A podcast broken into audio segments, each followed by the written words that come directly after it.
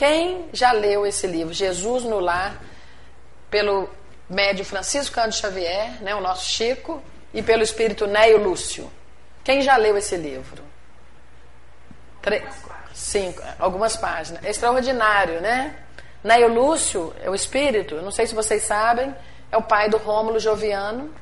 Rômulo Joviano era o chefe do Chico, né? Diretor da Fazenda Modelo de Criação, onde o Chico trabalhava. E depois o Neio Lúcio né, desencarnou e trouxe para nós essa maravilha. Por quê? A maravilha é o dia a dia de Jesus. Então, é o que eu comecei falando e pedi a Jesus para nos abençoar, ela já tinha pedido. Imagina nós hoje, no mundo, século 21, que a gente acompanha tantas notícias. Não tem? Nós não somos um pouco temerosos quando ligamos a televisão? É uma bomba aqui, é um míssil ali, é uma instabilidade de um presidente, né, de uma grande potência como os Estados Unidos, que gerou um medo, não foi? No próprio planeta. Não é? É, é ver ao vivo um terremoto, ver ao vivo um, um furacão. E a gente começa aqui, com esse livro, como se tivéssemos uma conversa com Jesus. Imagina Jesus aqui conosco e nós numa conversa simples, porque Jesus é simples. A gente é que complica as coisas. Mas imagina a gente sentado e Jesus no nosso meio. Isso, esse livro, então, é a prática disso. Porque o Neio Lúcio traz para nós a conversa de Jesus na casa de Pedro, por exemplo. O que, que eles conversavam, como era. Então a gente começa a ver o valor que é lembrar de Jesus e ver como que ele é. Ainda mais num momento tão turbulento. Sempre é turbulento, né? Eu penso assim, ao longo da história. É que agora nós estamos no fim da transição do planeta. Então tem muitas coisas assim também diferentes acontecendo. Nós não aceitamos mais tantas coisas tão graves, né? Tantos crimes. Então, quando acontece um crime hediondo, um roubo, né? Dessa magnitude que nós estamos acompanhando no Brasil, a gente começa a achar aquilo muito diferente. E a gente começa a ficar um pouco é, angustiado, ansioso, não é? Isso começa a alterar a nossa saúde, porque às vezes não dormimos bem. Os nossos assuntos muitas vezes são esses. É ou não é? Então eu estou colocando aqui o que, que se passa dentro de um centro espírita, que é o que está acontecendo aqui agora, sob a proteção de um Pedro de Alcântara e de tantos outros espíritos elevados, e como que o mundo está. O mundo nunca esteve tão bom quanto agora. Nós sabemos disso, senão não teria evolução. Senão não estaremos passando de um planeta de provas e expiações para regeneração. Só que nós estamos com muita notícia, né? Nós estamos com tudo vindo muito à tona, porque é a hora da separação do joio e do trigo. E nós temos que saber se nós estamos no joio ou no trigo. Com certeza o trigo. Então, nesse momento, nós vamos ler aqui capítulo 1, o culto cristão no lar. É o capítulo 1 desse livro. Povoara-se o firmamento de estrelas dentro da noite prateada de luar. A coisa começa poética. Estava um firmamento, eu pus até uma fotinha. Peraí. Povoara-se o firmamento de estrelas dentro da noite prateada de luar. A gente imagina. Já viram como estão as noites? Estamos curtindo isso? A gente vê Deus, não vê? Então, se a gente aprende isso, a parar, olha aquelas estrelas, olha o céu, não é o que o Renato leu no livro do Emmanuel, grande Espírito Emmanuel? É Deus nos presenteando, graciosamente nos dá. Então, o Neo Lúcio já começa nos trazendo que a noite estava linda, cheio de estrelas. Quando o Senhor, Jesus, instalado provisoriamente na casa de Pedro, imagina Jesus na nossa casa, tomou os sagrados escritos e, como se quisesse, ah, só para colocar aqui, eu fiz uma foto como é que era uma casa naquela época. Mais ou menos assim. Então, a gente já começa a ver a cena. Pedro, que a casa é dele, né? Jesus estava lá. Jesus e mais os parentes, amigos, numa casa como essa, assim era o modelo. Quando o Senhor, instalado provisoriamente na casa de, de Pedro, tomou os sagrados escritos. Quer dizer, ele começou uma leitura. E como se quisesse imprimir um novo rumo à conversação que se fizera improdutiva e menos edificante, Jesus falou com bondade. Olha só, Jesus estava na casa e a conversa estava edificante?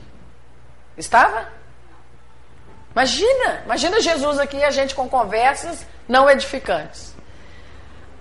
Jesus quis imprimir uma nova conversa, um novo rumo. Porque a conversação estava o quê? Improdutiva. Isso porque Jesus estava perto. Imagina nós, encarnados, né? Que já é mais difícil. Sem estar vendo Jesus, sem estar enxergando, como que é a nossa conversa? no centro espírita, na nossa casa, no nosso trabalho, na rua, no aniversário. Porque se ali na casa de Pedro, na presença de Jesus, a conversa não estava, então a gente começa a fazer um paralelo. Como que estava, como que é a nossa conversa? A nossa conversa é produtiva? Ela é edificante? No meio de tantas coisas, como nós começamos aqui a palestra, no meio de tantas coisas, Lá fora, quem não é espírita, que começa com conversas, muitas vezes improdutivas, qual que é a nossa postura como espírita? É de transformar aquela conversa em produtiva? É de transformar aquela conversa com temas mais edificantes? Porque aí a gente começa a pesar. Jesus quis imprimir um novo rumo porque a conversa lá não estava muito bom. E Jesus fala assim: Simão, Simão Pedro, é uma alegria, né, gente? A gente está com eles assim. Simão, o que, que faz um pescador quando ele se dirige para o mercado com os frutos de cada dia? O pescador vai lá, tem a pescaria dele, pus aqui uns peixes assim. Jesus pergunta: Simão, o que, que faz um pescador quando ele se dirige para o mercado com os frutos de cada dia? Olha, Jesus perguntando coisas simples, coisas corriqueiras. Porque a gente imagina Jesus aqui, o que, que nós conversaríamos? Ele já imprimiu o quê? A simplicidade. Uma conversa diária para eles. Que, que faz, hein, um pescador quando volta do trabalho? O apóstolo pensou, alguns momentos, pensou e falou: Ah, mestre, naturalmente, nós escolhemos os peixes, o quê? O que está ali? Melhores. Ninguém compra os resíduos da pesca. Ninguém compra um peixe velho. Eu vou pegar os melhores para eu oferecer para as pessoas. Olha onde Jesus está tocando. O que, que você faz quando você pesca? Ah, eu escolho o melhor porque eu preciso oferecer o melhor para o outro. Jesus sorriu, fez outra pergunta. E o oleiro? O oleiro é quem faz o barro, tá? Quer dizer, pega o barro e faz um objeto, uma bacia, uma jarra, né? Jesus sorriu e falou assim: e o oleiro? O que, que ele faz para atender a tarefa que se propõe? Não, ele tem que pôr o barro, ele tem que modelar. Ah, Pedro pensou e falou: Ah, certamente, Senhor, redarguiu o pescador, intrigado, porque ele está assim: o que, que Jesus está perguntando isso? Ah, o oleiro vai modelar o barro, imprimindo-lhe a forma que deseja. Então, o pescador oferece o que tem de melhor. O oleiro já vai o quê? Criar uma forma. Ele vai modelar alguma coisa. O amigo celeste, que é Jesus, de olhar compassivo e fulgurante, aí a gente para de novo. Como é o seu olhar? O que, que as pessoas sentem quando você olha para elas? O que, que as pessoas sentem quando eu estou olhando? Porque o mestre está ali. Né? E o Lúcio deixa claro: o amigo celeste, de olhar compassivo e fulgurante. Então, o olhar do bem, ele é dócil. É ou não é? Como é o nosso olhar? Como nós estamos olhando as pessoas? Como nós estamos convivendo com o mundo? Não foi a leitura? Nós nos reencontramos aqui na Terra? Eu tenho um olhar crítico ao que rouba, ao que está sucumbindo à prova, ao que está com poder e está descontrolado? Ou meu olhar é dócil de irmão de humanidade? Porque a gente começa a aprender com Jesus em cada movimento dele. Então nós estamos fazendo um comparativo entre essa passagem na casa de Pedro e a nossa vida hoje, em 2017. Não é bom? Como espíritas. Bom, o amigo celeste, como nós estávamos falando, de olhar muito doce, compassivo, insistiu. Como é que procede um carpinteiro para alcançar o trabalho que pretende? O carpinteiro, que trabalha com a madeira, nós vimos que o pescador oferece o melhor peixe, o oleiro vai modelar a forma do que ele precisa servir, né? De trabalho. E o carpinteiro, a gente começa a ver aqui que ele falou assim: como que ele faz? Ah, um interlocutor muito simples informou sem vacilar. O Pedro já estava gostando da conversa, ele já não ficou mais intrigado. O carpinteiro vai lavrar madeira, usar o enxó e o serrote, o martelo e o formão. De outro modo, não aperfeiçoará a pedra, a pedra bruta. Então nós estamos começando a ver coisas simples e que a gente tem que fazer uma comparação se eu faço isso. Eu ofereço o que eu tenho de melhor? Que forma que eu crio para a minha vida? Será que eu estou aperfeiçoando alguma coisa? Porque quando o carpinteiro pega, ele vai citar aqui na frente, para fazer um barco, ele não tem que modelar aquilo para fazer um barco bonito? Senão o barco vai afundar. É ou não é? E a gente começa a fazer uma autoanálise. É ou não é? Não é a hora de nós fazermos o que que nós estamos fazendo aqui? Para que que eu vim? Por que, que eu estou reencarnado? Por que, que eu estou convivendo com essa família, com esses amigos, com essas pessoas do centro? Por que, que eu convivo nessa cidade, nesse país maravilhoso, que é o Brasil, coração do mundo, a pátria do Evangelho? Por que, que eu faço parte no, no, no planeta com pessoas, como a gente fica às vezes valorizando o negativo, né? Que é o que chama atenção muitas vezes do noticiário. Por que, que eu estou agora encarnada? Porque se o carpinteiro vai aperfeiçoar uma peça bruta, e se o oleiro vai criar uma forma, quem cria a forma? Não é o pensamento? Pensamento não é matéria? Pensamento não vai pegar o fluido cósmico universal e vai condensar ou não a nossa volta? O nosso perispírito não é formado dessa nossa mente que pensa e nós absorvemos moléculas do fluido cósmico universal e criamos o nosso perispírito, não é isso? A partir daí, eu modelo tudo que está à minha volta. Estou dando para o oleiro, como oleiro, para as coisas da vida. Como está meu perispírito?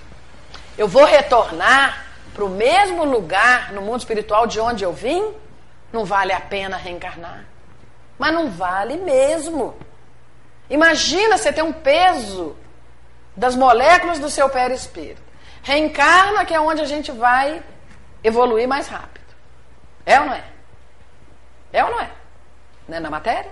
Aí vamos retornar igual. Então a gente começa o que, que eu estou oferecendo, o que, que eu estou modelando, trabalhando o fluido cósmico que é o hausto do Criador, a respiração de Deus está no livro Evolução em Dois Mundos. Aonde né, ficam constelações e sóis, mundos e seres como peixes no oceano, está lá no livro de André Luiz. Nós estamos imersos em Deus. Eu estou absorvendo o que tem de melhor de Deus, porque Deus jorra sobre nós o tempo todo o amor. Ou eu estou com meu pensamento modelando outras coisas. Então a gente começa a ver que uma profissão simples, como um pescador, um oleiro ou um carpinteiro, nós passamos a trabalhar em cima dessa profissão no dia a dia. Jesus calou-se por alguns instantes e aduziu. Quer dizer, Pedro respondeu as perguntas simples. Assim também é o lar. Olha a comparação. Ele falou coisas corriqueiras, agora ele trabalha. E nós vamos analisar aqui como é o seu lar, como é a sua casa, como é o meu lar, como é a minha casa. O que que eu estou proporcionando nesse lar? Porque Jesus vem e fala assim: assim também é o lar do mundo, a nossa casa. Nós nascemos na nossa casa né? Nascemos, nós temos um lar. Ele falou: olha, assim é o lar diante do mundo. O berço doméstico é a primeira escola e o primeiro templo da alma. Então, o, nosso, o lar é a nossa primeira escola, nós nascemos ali. Como que é essa escola? Os pais, muitas vezes, preocupam-se em dar uma formação escolar para a criança. Tem que ter uma boa escola lá fora. Tem que ter um colégio bom, com bons professores lá fora. É ou não é? Porque depois ele tem que entrar para uma universidade, falar outra língua.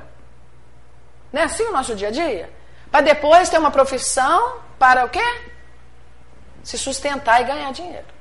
É assim que as escolas e universidades funcionam, não é? E os próprios familiares trabalham em cima disso.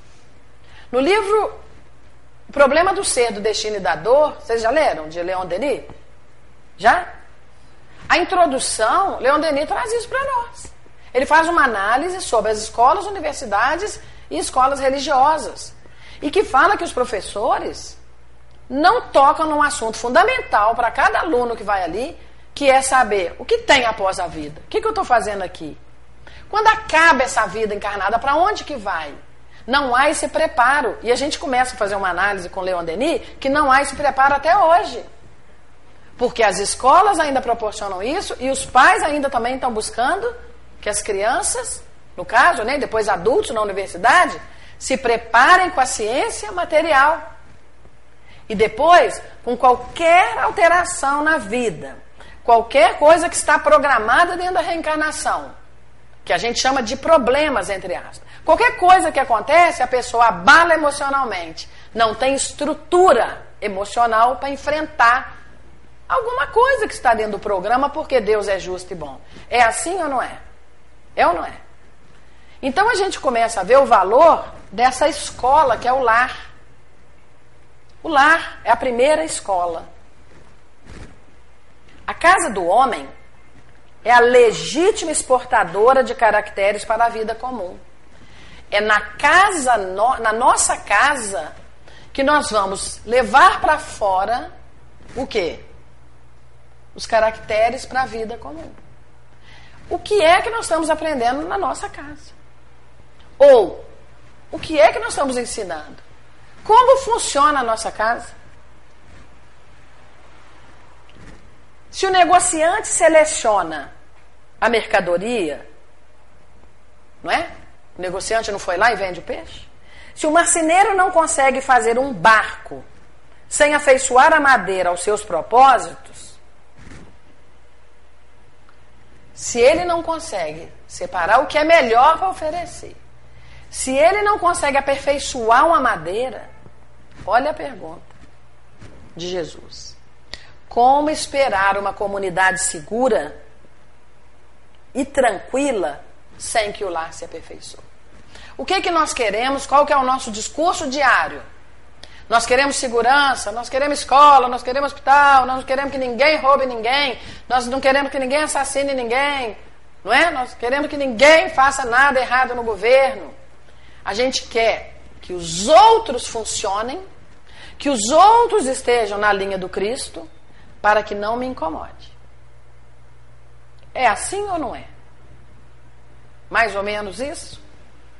Nós queremos tudo perfeito para os outros, para que aquilo não me atrapalhe.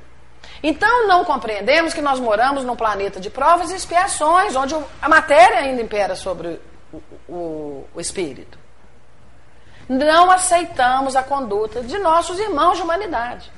Atualmente tem 7 bilhões e 600 milhões encarnados. Como que nós vamos esperar uma comunidade segura e tranquila, que é o que nós queremos? Viver numa sociedade tranquila e segura. Como? Sem que o lar se aperfeiçoe. É uma pergunta de Jesus. A paz não é o que queremos? A paz no mundo? A paz do mundo começa sob as telhas a que nos acolhemos.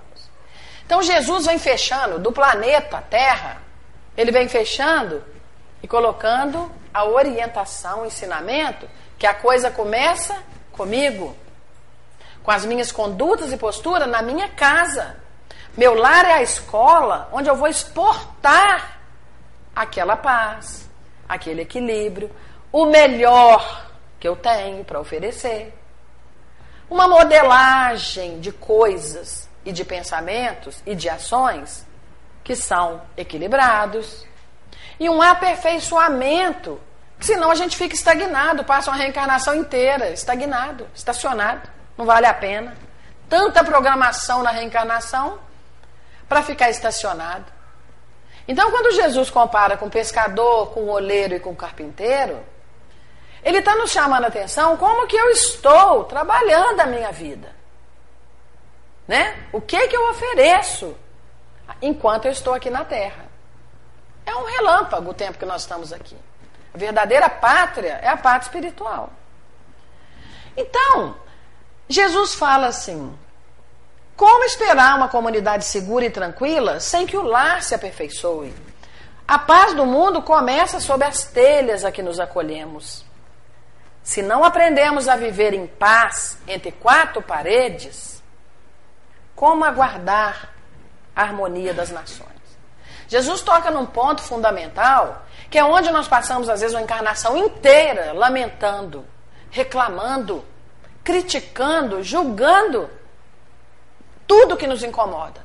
Do mais próximo, né? Um filho, um pai, uma mãe, um irmão, um cunhado, uma cunhada, alguém da cidade, alguém estranho ou alguém do planeta. Jesus toca ponto crucial. Se nós não aprendemos a viver em paz, aonde? Num lugar pequeno, aqui, em quatro paredes. Como que eu vou aguardar uma harmonia das nações? Aí eu quero que o ditador da Coreia do Norte não jogue um míssil no Japão. Não é? É ou não é? Nós queremos controlar, por exemplo, o presidente Trump, que é uma potência dos Estados Unidos, queremos que ele não reaja, que ele não embue, que ele não irrite.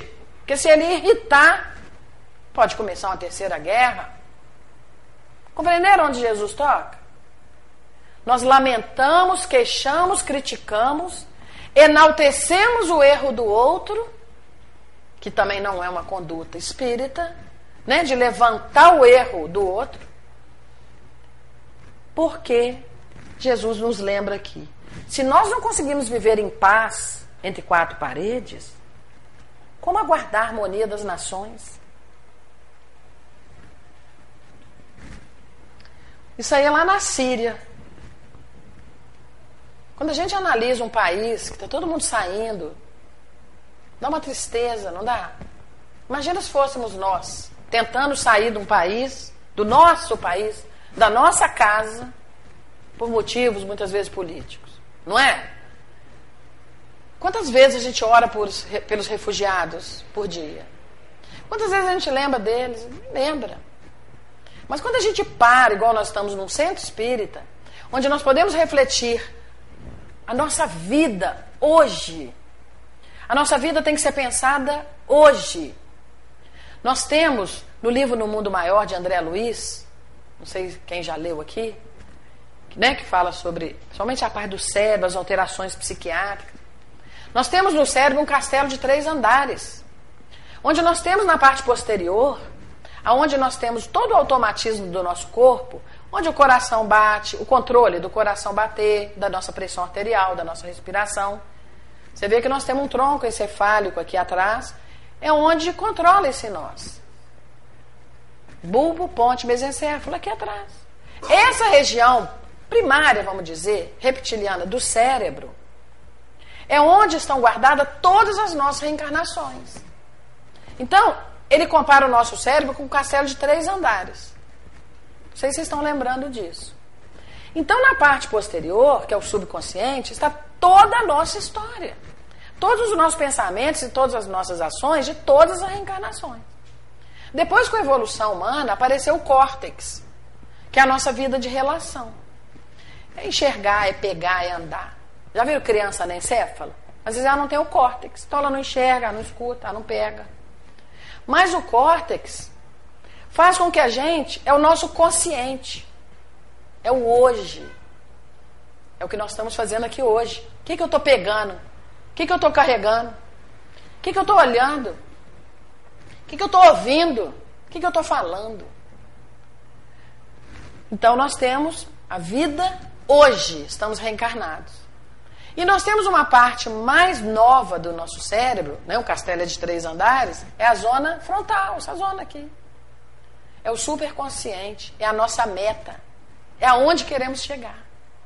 Então nós temos que viver aqui na Terra hoje, já com os conhecimentos espíritas, Allan Kardec, e o grande médium Chico Xavier, né, que traz o nosso querido amigo, irmão André Luiz, nós temos que viver hoje, sabemos que tem muita história gritando dentro de nós, muitas ações, muitos pensamentos de várias reencarnações gritando dentro de nós. É o que nós sentimos aquelas vontades. São hábitos, muitas vezes repetitivos e cristalizados dentro de nós. Foram tantas reencarnações fazendo a mesma coisa, é ou não é? Que aquilo fica cristalizado. Mas se nós vivemos hoje o consciente com uma ação diferente e com uma meta no futuro do bem, do amor, nós conseguimos ser pessoas mais equilibradas, menos doentes. Porque aí nós atuaremos aqui na Terra com mais saúde para trabalhar em nome de Jesus. Porque é isso que interessa a reencarnação vindo médio na programação ou não, nós estamos aqui por um propósito. É ou não é? O propósito de fazer o bem, de fazer diferente do que fazíamos. Então, quando nós vemos um dia a dia assim, por exemplo, esses refugiados, lembra dessa cena? Refugiado, uma criança morta ali, tentando sair do país. Quantos e quantos? Lembra disso? Lembra dele? Não dá um dia a dia? Não dá medo às vezes? Não é isso que nos atormenta? Se esse ditador joga uma bomba, né? Uma coisa assim? É ou não é?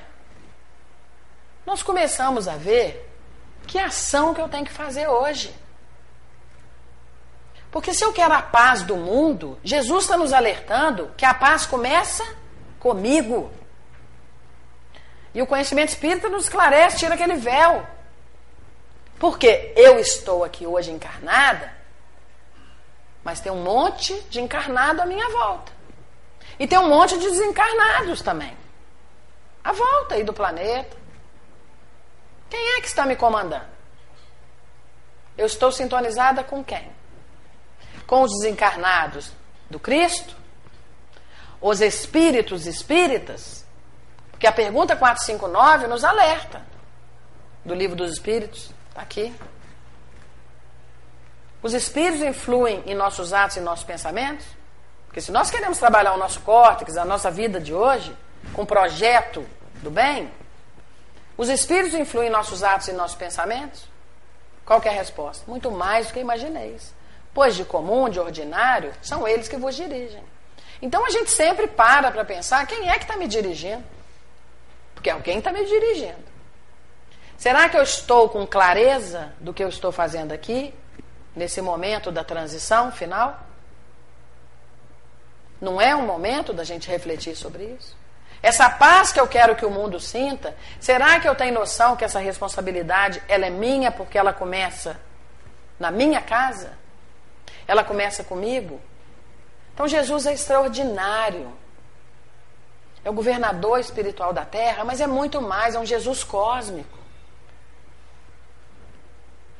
Então a gente começa a ver que se não nos habituamos a amar o irmão mais próximo, o irmão que está associado à nossa luta de cada dia, como que eu vou respeitar o eterno Pai, que é Deus, que nos parece distante?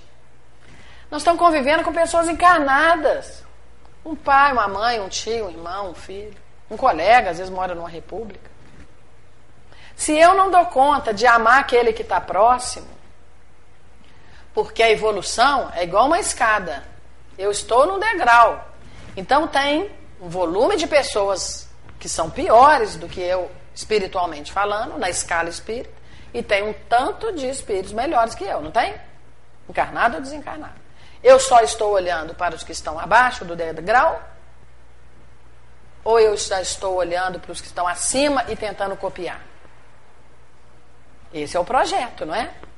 Deixar que Deus olhe os que estão abaixo de mim, vamos dizer assim, na escala espírita.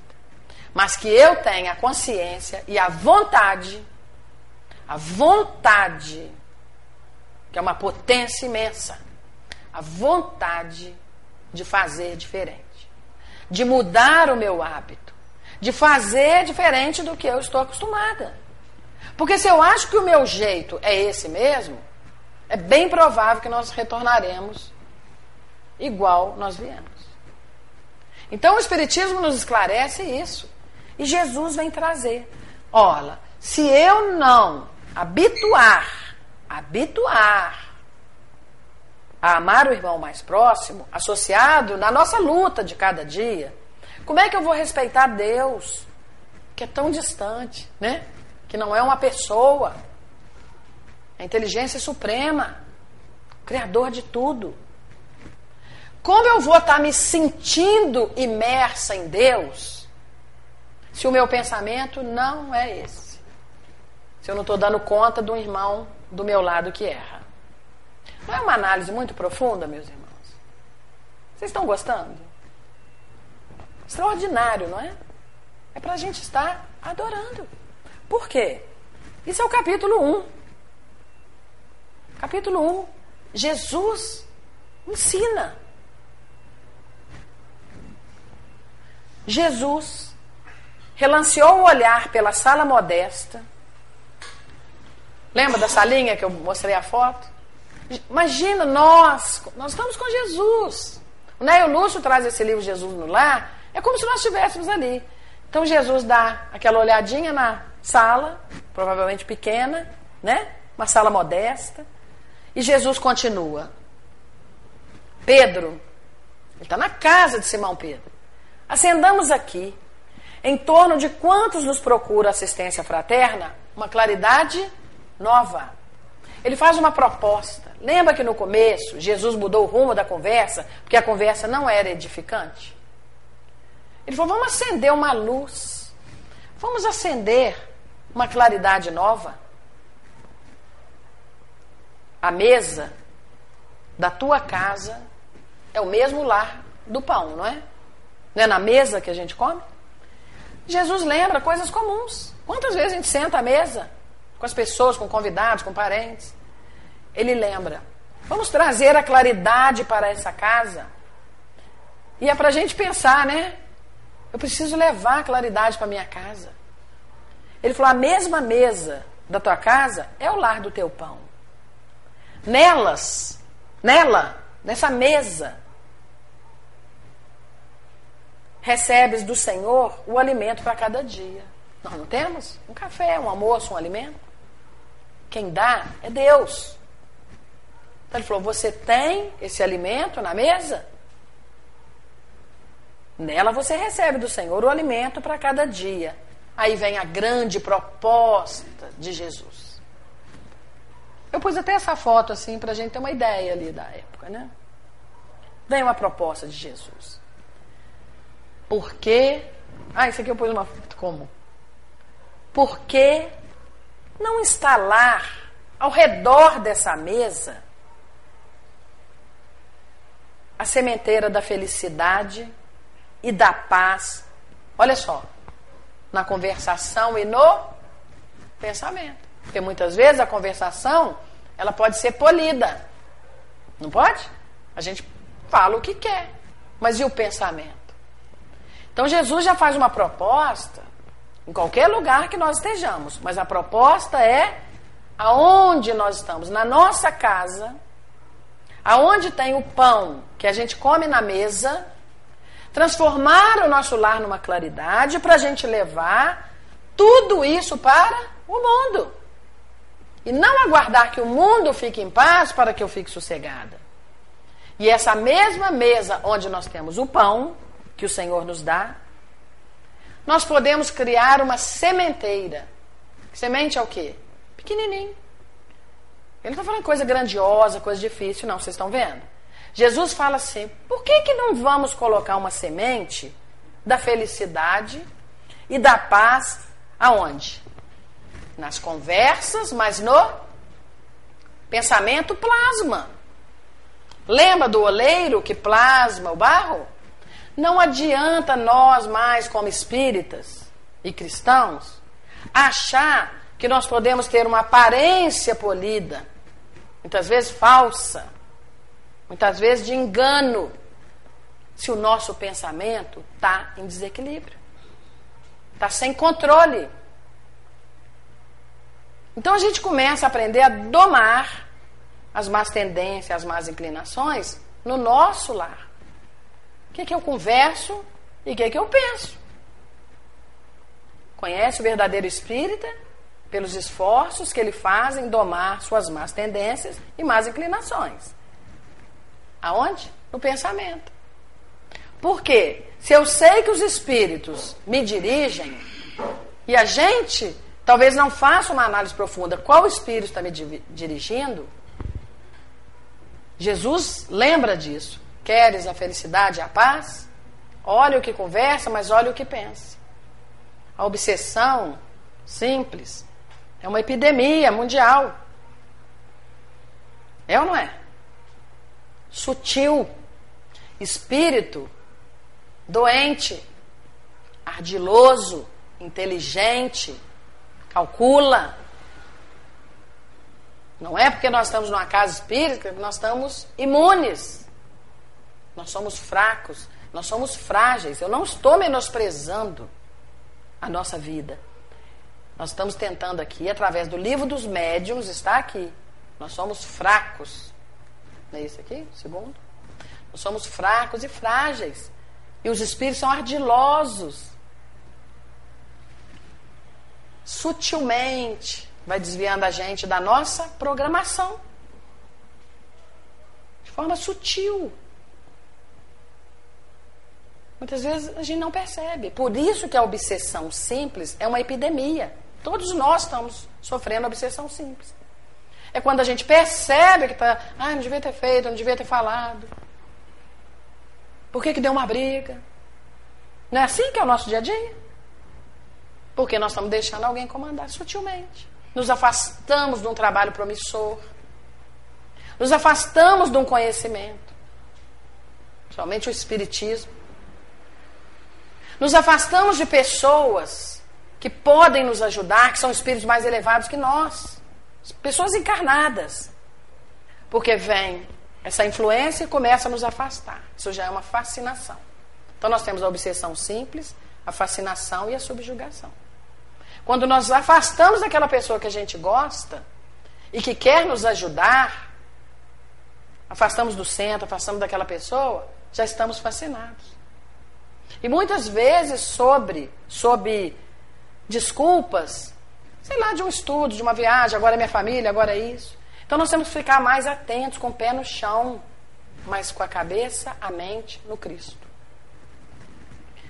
Como se a gente estivesse andando numa floresta muito fechada, com aquelas árvores fechadas, aquela floresta escura. Assim é viver na terra. Como se estivesse pisando numa lama, não é pesado? Imagina a gente pisando numa lama, aquelas árvores com as copas fechadas. Assim é viver encarnado. Mas andando nesse peso, é assim, os livros mostram. Mas no meio de uma árvorezinha lá tem uma fresta entrando uma luz. Então nós estamos andando, por enquanto, aqui na Terra, pesado, nesse ambiente mais pesado, mas sob o comando do Cristo. Então, nós temos que estar muito conscientes. Nós temos que estar muito alertas. Jesus fala. Por que, que nós não podemos instalar ao redor da mesa uma sementeira de felicidade e da paz na conversação e no pensamento. Olha que lindo. O Pai, que é Deus, que nos dá o trigo para o celeiro através do solo, não dá? O trigo vem de quem? De Deus, tudo é de Deus. O Pai que nos dá o trigo para o celeiro através do solo o mesmo pai que faz com que a gente pegue uma semente de trigo e plante para nascer o trigo, vamos fazer o pão, ele também nos envia a luz através do céu. Então você começa a ver o sol. Esse é Deus que nos proporciona o alimento, mas Ele é o mesmo que nos dá luz. Deus é justo e bom. Olha que bonito. Se há claridade, ele não dá o trigo e que faz o pão, e ele não dá essa luz. Se há claridade, é a expansão dos raios que a constituem. Uma radiação solar, não é a soma delas que vai fazer a claridade? É ou não é? Quando você vê um sol, ele fala ali: se a claridade da luz é a expansão dos raios que a constitui, vai formando um monte de raio, quando você vê está tudo claro. A fartura vai começar onde? No grão. Então é um grão que vai ter a fartura. É o meu lar, é o seu lar. É a minha mente, é a sua, é a nossa postura, que é um grão no mundo, no universo. Mas vamos colocar no planeta nosso, amado, Terra. A fartura começa no grão. Então ela começa na minha casa. Ela começa na minha conversa e na, no meu. Lembra do controle do pensamento? Não vem de fora a paz. Não é observando a conduta dos outros que nós vamos ter paz. Jesus é claro aqui. A fartura começa no grão. É, é em mim, nas coisas pequenas. Jesus é simples. Então são as coisas simples que fazemos. Precisa de muito esforço? Precisa? Para a gente mudar essas atitudes? Não. Precisa de quê? Questão 909 do Livro dos Espíritos. Adoro essa questão. Porque ela é muito clara. Ela nos anima. Porque às vezes a gente fala, ah, eu não vou mudar, estou com muita dificuldade, é muita coisa. Olha a questão 909. Poderia sempre o homem, pelos seus esforços, vencer as suas más inclinações? Nós temos más inclinações. Lembra do subconsciente, o castelo três andares? Nós temos um mundo gritando dentro de nós de ações nossas. São más inclinações. Aí, Allan Kardec, com muita propriedade, pergunta: Pode sempre o homem, pelos seus esforços, vencer as más inclinações? Lembram da resposta? Sim. frequentemente fazendo esforços muito insignificantes. O que falta é a vontade. Ah, quão poucos dentre vós fazem esforços. Então, aqui fica muito claro que colocar essa sementeira de felicidade, de paz, começa num grão, começa na minha casa, porque falta muitas vezes a vontade. Muitas vezes a vontade de controlar o pensamento. Não é esforço grande. Isso dá uma calma em nós, não dá? Porque a gente fala, ah, eu não vou virar um Chico Xavier. Mas se tiver vontade, vai. Só que a preguiça, o desânimo, o apego às questões materiais fazem com que nós percamos tempo. Os domínios da mediunidade, André Luiz, capítulo 15, Forças Viciadas, mostra claramente isso. Como que pessoas que vieram programadas para uma coisa, são médios, estão lá num bar, num restaurante, sobre julgo da treva. Fala de um escritor, quer dizer, um escritor tem talento, sob comando da treva. Ia lançar lá uma, uma matéria do jornal, mas ele está sob influência da treva de um espírito que queria prejudicar uma pessoa. Então ele lança uma mentira para aquela moça ficar exposta. Cai na, no jornal, né, no jornalismo. Então a gente começa a ver tantos casos. Aí vamos terminar sabendo que Jesus nos alertou e faz um convite para que a nossa casa, aonde nós temos a conversa a volta ali da comida, do pão, que ela possa ser essa claridade. E que não precisa muito esforço, é só uma vontade de confiar que a coisa pode começar em mim, sim, por menor que a gente seja. Mas a fartura começa no grão.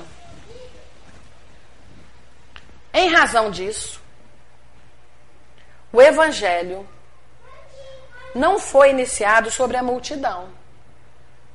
Lembra da casa de Pedro? No caminho, ali uma casa simples. O evangelho não foi iniciado sob a multidão, mas sim no singelo domicílio dos pastores e dos animais. Então é numa casa pequena, tem uma luz ali, a outra ali, a outra. Aí sim nós vamos, o que estava escrito lá atrás nesse capítulo, exportar o que nós temos. Bonito, né, meus irmãos? Simão Pedro fitou no mestre os olhos humildes e luz, porque Jesus fez uma proposta. Simão, por que, que você não faz dessa mesa aqui, onde tem o pão, faz daqui uma claridade, e não com conversas vazias, edificantes, improdutivas? Não foi o convite dele? Para nós, assim? Nós estamos vendo para nós, claro. Simão Pedro eu fiquei imaginando isso quando eu fico refletindo nesse livro. Imagina a gente olhar os olhos de Jesus, né? Porque ele faz uma proposta, a gente olhar para os olhos dele. Ah lá, Simão Pedro fitou no mestre, os olhos humildes e lúcidos. E como não encontrasse palavras adequadas para explicar-se, ele não sabia nem o que ia falar com Jesus. Ele murmurou, humilde, né? tímido. Pedro disse assim: Mestre, seja feito como desejas. Eu vou fazer. Eu vou obedecer. Eu vou escutar o Senhor, que é um espírito puro, o governador da terra. E não vou dar ouvidos a espíritos doentes. Eu prefiro dar crédito ao Senhor. Porque o Senhor me explicou de forma tão simples o que é a paz, o que é a felicidade, o que é o amor. O Senhor me ensinou a evoluir. O Senhor me ensinou a ser uma pessoa melhor. Não é isso que ele está querendo dizer? Em vez de eu ficar com uma conversa vazia, com perdas de tempo, eu vou trazer a luz de Deus, que é o nosso Pai, para a nossa casa. Com todas as dificuldades de relacionamento com todos os reencontros difíceis que nós temos dentro da família, dentro do centro, dentro da cidade, dentro do planeta. Mas ele disse assim, mestre. E ele falou, murmurando, tímido: Senhor, seja feito como desejas. Então, para finalizar, meus irmãos, dá vontade de ler o livro, não dá? Mas Jesus, convidando os familiares do apóstolo à palestra edificante, lembra? Começou Jesus trazendo um novo rumo, porque a conversa não estava edificante e nem produtiva. Aí Jesus, Pedro aceitou. A gente nota nessa parte que Jesus respeita o livre-arbítrio. Ele não obriga nada. E nós queremos obrigar as pessoas às coisas. Jesus nunca obrigou a ninguém a nada. Mas o Pedro falou: Eu aceito, mestre. Né? Eu aceito. Aí Jesus falou assim. Então Jesus convidou os familiares do apóstolo a uma palestra edificante. Aí sim, a uma meditação mais elevada. Aí desenrolou os escritos da sabedoria e abriu na terra o primeiro culto cristão no lar. Extraordinário, né, gente? Extraordinário. Então são momentos como esse que ninguém tira da gente. Nós ficamos aqui menos de uma hora, numa quarta-feira, de paz. Nosso país está em paz. Porque tudo que está acontecendo, nós não podemos esquecer. Jesus está no leme. É uma grande embarcação, nós estamos todos no mesmo barco. Só que Jesus está no leme, não, tem acontecendo, não está acontecendo nada errado. E assim Jesus abriu o primeiro culto cristão no lar. Uma joia, uma semente de posturas e condutas simples, fáceis. Só falta uma vontade, o querer. E que Jesus aguarda, né? Ele não nos obriga a fazer. Mas a proposta né, do livro é trazer no capítulo 1 para que a gente repense e aproveite melhor os nossos dias aqui durante a reencarnação. Principalmente termos uma vida em paz, feliz, prazerosa e tranquila, para que a gente possa estar no aprendizado, no estudo na casa, que com certeza tem grupos de estudos. Temos que aproveitar, senão um ano passa, né? E deixamos uma hora aqui, uma hora ali de estudo, passa e não estudamos para que a gente aprenda aqui nessa casa de luz, mas leve para o mundo, para a gente exteriorizar todo o aprendizado, não nas palavras. Ninguém ensina nada a ninguém. Nós não viemos aqui para ensinar, mas sim nas nossas atitudes.